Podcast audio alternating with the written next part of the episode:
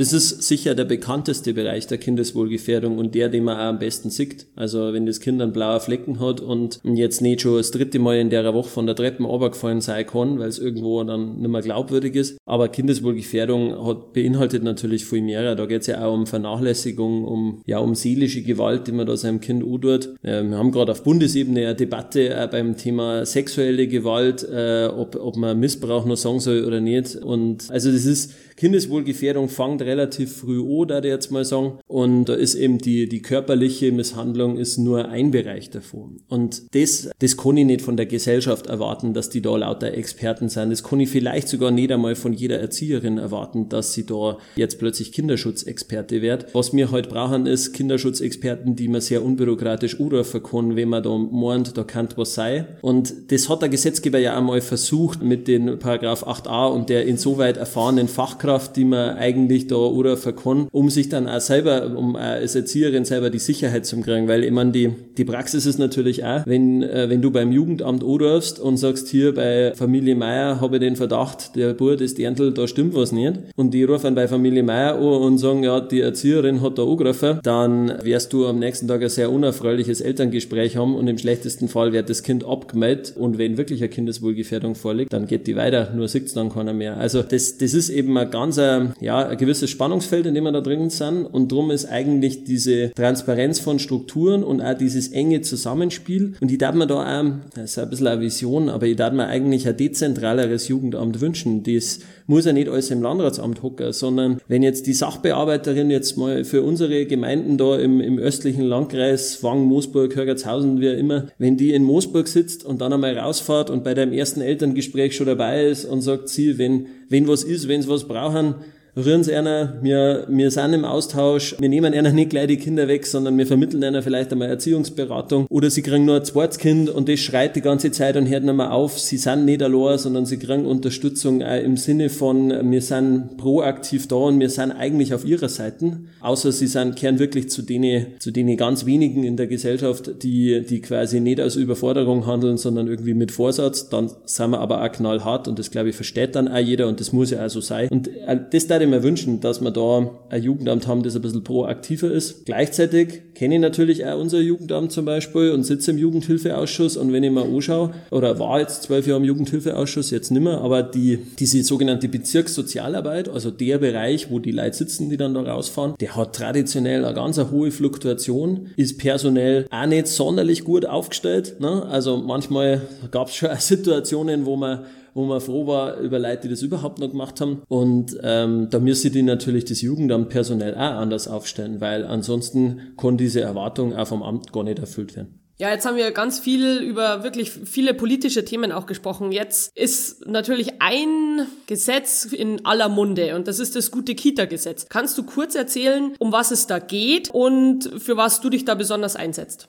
Ja, das gute Kita-Gesetz, gell? Endlich einmal ein Gesetz, wo man schon am Titel erkennt, wofür es eigentlich da ist. Ja, es, das muss gut sein, das hilft ja gar nicht. Also, wo, was ist das? Das ist ein Bundesgesetz, äh, wo quasi gesagt hat, die Bundesrepublik stellt den Bundesländern insgesamt über 5 Milliarden Euro, ich glaube 5,5 Milliarden Euro zur Verfügung an Geldern für die gute Kita. Und was die gute Kita ist, das dürfen die Länder selber entscheiden. Da haben sich die Bundesländer auf, auch fleißig dafür eingesetzt, durchgesetzt, dass sie dort nicht irgendwie Qualitätsstandards erfüllen müssen, sondern sie dürfen selber entscheiden. Und das führt jetzt in Bayern zum Beispiel dazu, dass die Mehrheit der, also da macht man dann einen Vertrag, Bundesland mit Bundesrepublik und Bayern hat das natürlich auch gemacht und muss ja dann sagen, wofür nehmen wir die Gelder her. Und äh, die erste Tranche war jetzt mal für die letzten zwei Jahre, 2019, 2020 und da wurden die Gelder mehrheitlich für Gebührenzuschüsse hergenommen, also für die billige Kita statt für die gute Kita. Das, also das, was dann noch übergeblieben ist, dass man dann gesagt hat, äh, man hat die pädagogische Qualitätsbegleitung verstetigt. Das war gut. Das kann ich auch als Opposition durchaus mal loben, wenn es was Vernünftiges machen. Das war nach sechs Jahren Modellversuch Nachdem man sechs Jahre erfahren hat, das ist eigentlich super, hat man nach sechs Jahren Modellversuch gesagt, ah, jetzt glaube ich, machen wir es dauerhaft. Hätte man vielleicht schon ein bisschen früher drauf kommen können, es hätte entsprechende Anträge gegeben, war halt nicht so wichtig. Dank dem Gute-Kita-Gesetz ist jetzt das Geld dafür da. Dann hat man noch gesagt, man macht den Leitungs- und Verwaltungsbonus, den die einzelnen Einrichtungen kriegen, aber natürlich gibt es einen bestimmten Eigenanteil, der dort zu leisten ist und äh, da kann man dann, ich glaube im Schnitt hat es kosten, kann eine Einrichtung dann eine 10 Stunden Verwaltungskraft anstellen. Das ist okay, ja, ist nicht schlecht. Ähm, es reicht noch nicht jetzt, um wirklich den Anforderungen gerecht zu werden, aber nicht verkehrt. Und dann hat man noch gesagt, ganz interessant, man möchte die Tagespflege stärken. Die für Tagespflege eigentlich auch ein interessantes Konzept. Mir gefällt das grundsätzlich gut. Und dann hat man gesagt, man stärkt die Tagespflege dahingehend, dass man Tagespflegepersonen jetzt als Ergänzungskräfte in Einrichtungen einsetzt, so als, als Assistenzkräfte natürlich auch irgendwie super schlecht eingruppiert, die dann irgendwie in der Früh und auf die Nacht so in Randzeiten so ein bisschen Miethelfer sollen, aber auf den Schlüssel ja gar nicht angewendet werden können. Was das als Stärkung des Systems Tagespflege sein soll, weiß ich nicht, verstehe ich nicht, aber verstehe da mehrer nicht und, und auch das gehört damit dazu. Und es ist ganz interessant, Baden-Württemberg zum Beispiel, haben ja eine andere Regierung, da wird das Geld zu 100% in Qualität investiert, weil man ja auch sagt, diese Gebührenzuschüsse, also ich bin durchaus der Meinung, dass eine Kita auch was kosten darf. Es wird nämlich auch eine hochwertige Leistung erbracht. Natürlich soll sich jede Familie einen Kindergarten leisten können und so müssen, so kommen die Familien, die sich nicht leisten können, das muss man übernehmen halt die Beträge, so wie das ja derzeit auch schon erfolgt. Und für die anderen macht man vielleicht eine gewisse äh, Einkommensstaffelung, äh, dass die, die viel haben, viel zahlen und die, die wenig Geld haben, wenig zahlen. Sowas wird auch schon gemacht, sowas geht. Aber warum soll ich als Abgeordneter, also ich verdiene ganz gut, ne? Warum soll ich, wenn ich Kinder habe und die in einen Kindergarten stecke, warum muss ich das for free kriegen? Und wenn man natürlich dieses Geld in Qualität investieren würde, von wenn ich mehr Personal einfach hätte in die Einrichtungen, kleinere Gruppen, mehr Zeit und so weiter, da hätten alle Kinder was davon. Auch die Kinder übrigens, die jetzt schon die Beiträge übernommen kriegen, weil sie halt aus ärmeren Familien kämen. Und das finde ich sozial, ehrlich gesagt, viel gerechter. Und dann äh, muss ich vielleicht nur witzigerweise erzählen, wir haben da im Sozialausschuss inzwischen ziemlich intensive Debatten und ihr, ihr merkt ja das, ich kann da schon äh, ein bisschen zuspitzen und den Finger in die Wunde legen. Und jetzt hat neulich hat der Kollege von die Freien Wähler hat gesagt, ja, sag einmal jetzt Johannes, ne, das, also dass du da immer wieder da so nein gehst, also das verstehe ich gar nicht, weil diese, wir haben die Kinder um 100 Euro pro Monat entlastet und dann habe ich ihn gefragt, echt, zahlen die Kinder jetzt den Kindergartenbeitrag selber? Wovon zahlst du denn? Vom, vom Taschengeld oder von was?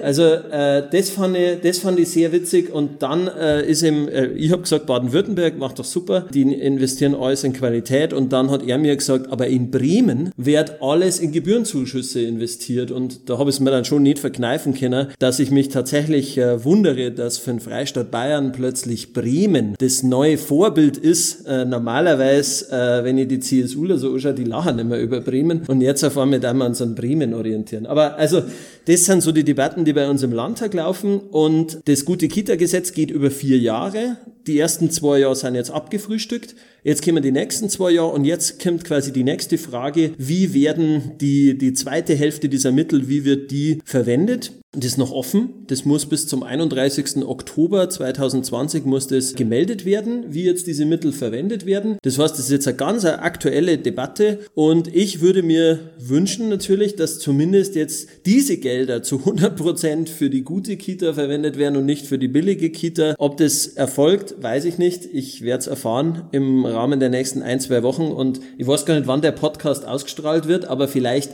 wenn der Podcast ausgestrahlt wird, möglicherweise wissen wir es dann schon das kann man dann sicher irgendwie noch ergänzen. Ja, also wenn der Podcast rauskommt, dann ist es tatsächlich schon so weit, dass wir wissen, was genau gemacht wird. Und wie du schon sagst, wie, wie, sagt man so schön, was nichts kostet, ist auch nichts wert. Und das ist halt ganz oft die Debatte, die man im Team hat und man schon das Gefühl hat, dass das dann vielleicht noch mal weniger wertgeschätzt wird von den Eltern, wie es eigentlich oder was eigentlich das Ziel sein sollte. Also es ist eher aus unserer Sicht eher ein Schritt in die falsche Richtung, dass man sagt, man unterstützt die Eltern mit diesen 100 Euro, weil es ja eben die Möglichkeit gibt, dass der Kindergartenplatz eh bezahlt bezahlt wird. Und da grätsch jetzt ich dazwischen. Wir haben uns nämlich auch, wenn wir die äh, quasi eingeladen haben, haben wir uns schon natürlich Gedanken gemacht, ja, was wollen wir denn vom Johannes so alles wissen? Und wir kämen nicht ganz drum rum. Es ist einfach das Jahr 2020 und Corona hat auch hier einen ganz kleinen Anteil. Glaubst du denn, dass diese Corona-Krise und dieses viele, die Kinder zu Hause betreuen, ein bisschen positiv sich ausgewirkt hat auf das Bild des Erziehers, der Erzieherin oder allgemein auf so Kitas?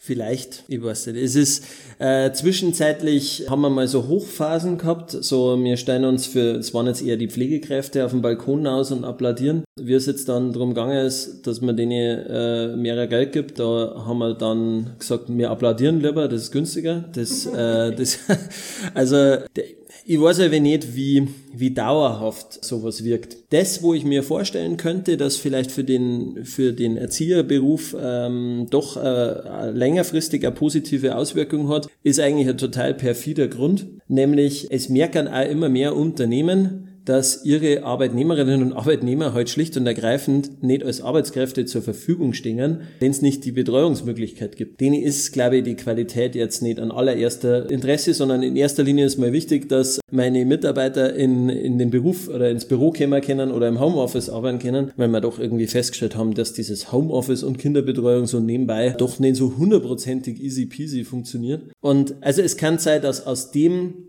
quasi heraus von Seiten der Wirtschaft eigentlich nochmal stärker das kommt, dass man sagt, Kinderbetreuung ist so systemrelevant, auch für uns als Unternehmen absolut relevant, dass möglicherweise es dadurch eine gewisse zusätzliche Wertigkeit kriegt. Ich darf mir ja wünschen, dass eigentlich die Motivation eine andere ist, dass wir eher in der Gesellschaft erkennen, dass das, was wir Kinder so die ersten Jahre ihres Lebens mitgeben, dass das halt das Geschenk ist äh, für, für ihr ganzes Leben und dass da wahnsinnig viel schon angelegt wird oder auch nicht angelegt wird äh, für, die, für die Zeit und dass man das auch schwer aufholen kann, wenn man da was versammelt. Und das ist, das darf ich mir wünschen, aber ähm, letztlich sage ich jetzt mal, fast egal mit welcher Motivation, wenn insgesamt natürlich die Wertschätzung steigt, dann bewegen wir uns zumindest mal in der richtigen Richtung. Aber ob das so ist, und äh, da können wir gerne in einem Jahr nochmal drüber reden, ob wir es dann noch so einschätzen. Naja, es ist, glaube ich, es sind besondere Zeiten im Moment. Und ähm, jetzt steigen ja die, die Zahlen wieder völlig unerwartet, dass im Herbst Zahlen steigen, wenn die Grippewelle kommt. Und äh, irgendwie müssen wir schauen, dass wir jetzt da damit umgingen und dass wir diese neue Normalität begreifen. Und wenn die neue Normalität beinhalten darf, dass man erkennt, dass soziale Berufe nicht bloß Herzwerker sind und Menschen, die ja total offene äh, und so weiter, sondern dass das eine hochwertige Profession ist und dass da Know-how dahinter steht und, und Leistung, dann hätte man tatsächlich alle was gewonnen. Corona soll ja auch nicht nur Negatives haben vielleicht. Vielleicht war das auch positiv. Ja, mir fällt jetzt gerade noch zu dem, was du vorher gesagt hast, du dir, also bevor wir die, das Thema Corona hatten, nochmal was ein. Du hast gesagt, du würdest dir wünschen, bei dem Gute-Kita-Gesetz, der zweite Teil würde wirklich in die bessere Kita gesteckt werden. Was konkret soll denn da gemacht werden? Ja, ich habe ein ganz Antragspaket geschrieben was man konkret machen sollten und machen könnten. In, aus meiner Sicht äh, müssen wir natürlich schon irgendwann einmal an die, an die Schlüssel und an die Betreuungsquoten rankommen. Und eigentlich, ich habe einmal im Jahr so einen, so einen runden Tisch, ähm, äh, Kita der Zukunft. Und das, was da am meisten gefragt wird, ist Zeit. Und wenn ich sage, dass ich mich vorbereiten möchte, auch, dass ich mich nachbereiten will, dass ich auch als Team, dass die Erzieherinnen als, als Team sich da entwickeln sollen, dann werde ich dafür Mittel brauchen wenn ich mir überlege, ich mache Ausbildungsreform und ich möchte, dass man ab dem ersten Tag Ausbildung Zeit kriegt, dann brauche ich dafür Mittel und das kann man zum Beispiel aus diesem Gute-Kita-Gesetz entsprechend investieren. Oder auch, wenn ich zum Beispiel im Bereich der Tagespflege hergehe, wo Bayern Spitzenreiter ist bei den am schlechtesten qualifiziertesten Tagespflegepersonen, dann war es vielleicht sinnvoll, dass wir ein Qualifizierungssystem auflegen, wo wir sagen, wir kämen zumindest auf das Niveau der anderen Bundesländer und, äh, und finanzieren da eine, eine Qualifizierungsoffensive. Also da hätten wir im Grunde vielfältige Möglichkeiten, äh, wo das Geld deutlich besser angelegt wäre als in 100 Euro Zuschüssen für Familien, die das nicht unbedingt brauchen. Ich habe im Freistaat Bayern haben wir ja das Krippengeld auch noch, das 100 Euro ausmacht pro Monat, aber da, da gibt es das erste Mal jetzt eine soziale Einschränkung mit den 60.000 Euro Familieneinkommen. Und ich habe mir das jetzt mal für den Kindergarten nah ausgerechnet, was das bedeuten würde und Kim auf ungefähr 100 Millionen Euro im Jahr, die man sich einsparen darf, wenn man nur 60.000 Euro Einkommensgrenze im Kindergartenbereich machen darf, wie man es im Krippengeld auch hat. Quasi analoge Anwendung. Und 100 Millionen im Jahr, das darf tatsächlich noch nicht reichen, um sämtliche Qualitätsanforderungen, die wir gern hätten, alle umzusetzen. Aber es war Anfang, ne? 100 Millionen Euro im Jahr haben oder nicht haben. Und ähm, da, ja, also das war so das die erste, mein erstes Antragspaket, wo ich mal mit zehn Anträgen quasi in den Sozialausschuss zu dem Thema gekommen bin. Die sind im Übrigen alle abgelehnt worden, weil Anträge der Grünen grundsätzlich abgelehnt werden, egal ob es gut oder schlecht sind. Es ist quasi äh, mein ich, ich bohre da dicke Bretter und muss am Ende froh und dankbar sein, wenn CSU und Freie Wähler dann in einem halben Jahr sagen, ja, das war unsere Idee und das haben wir schon immer so wollen. Und so ist dieses Spiel irgendwie mit, mit Regierung und Opposition. Aber wir hätten jede Menge Vorschläge, wie man dieses Geld besser einsetzen könnte. Ja, jetzt haben wir viel im Hier und Jetzt geredet und jetzt haben wir schon so den Weg gefunden Richtung Zukunft. Du hast uns wahnsinnig viele Fragen beantwortet, ganz tolle Themen angesprochen. Jetzt vielleicht so ein bisschen ja, geschert gefragt, was soll denn nur aus dir werden? Also was ist denn so deine politischen Zukunftspläne? Was möchtest du denn gern noch erreichen? Ja, wie schaut für die die Zukunft aus? Also ich möchte schon gern erreichen, dass wir, wenn wir äh, nicht nächstes Jahr, sondern uns jetzt mal im Blick vielleicht auf zehn Jahre ähm, uns, äh, dass wir dann feststellen, da hat sich in Bayern im Bereich der frühkindlichen Bildung sau viel da.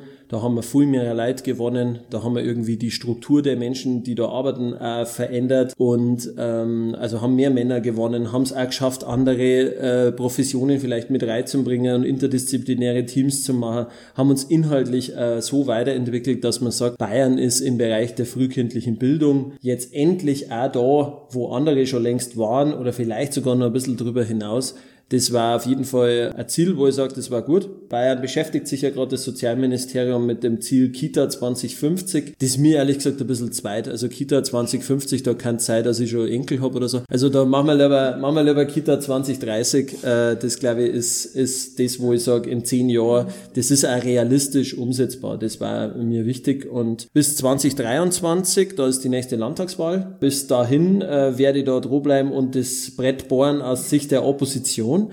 Und dann war es natürlich äh, super, wenn wir da regieren dann und wenn wir die Konzepte, die wir haben, endlich umsetzen können. Mei, und und wenn es dann mal einen braucht, der da Verantwortung übernimmt oder wie noch einer sagt, wie, kann da wirklich nicht einmal einer Minister machen oder so. Also ich habe mich noch nie gedruckt vor sowas.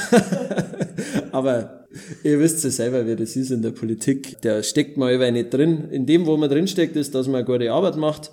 Das probiere ich, da strenge ich mich an und wenn das die Leute taugt, dann schauen wir mal, was rauskommt. Ja, ich habe den Podcast beginnen dürfen, ich darf ihn auch beenden. Johannes, mir sagen vielen, vielen Dank, dass du dir die Zeit genommen hast, dass du extra dahergekommen bist. Ganz toll, mit dem Radl ist er hergeradelt zu uns. Wir wünschen dir jetzt noch einen schönen Nachmittag. Wir freuen uns, dass wir den Podcast so veröffentlichen können. Und wer weiß, vielleicht sieht man sich das ein oder andere Mal nochmal. Und ja, an euch alle da draußen, wir hoffen, euch hat der Podcast gut gefallen. Derzen teilen, derzen kommentieren, folgt uns weiterhin, wir jetzt auch schon. Und dann macht es gut, bis zum nächsten Mal. Servus! Ja, herzlichen Dank an euch und vor allem danke an euch zwei, dass ihr diesen Podcast macht und äh, das Thema da in den Vordergrund bringt. Unterstützt das bisschen äh, recht kräftig, weil ich finde, das ist absolut Einsatz für die richtige Sache. Und ja, ich, euch solltet man, unabhängig von mir, aber euch solltet man häufiger zuhören. Für euch.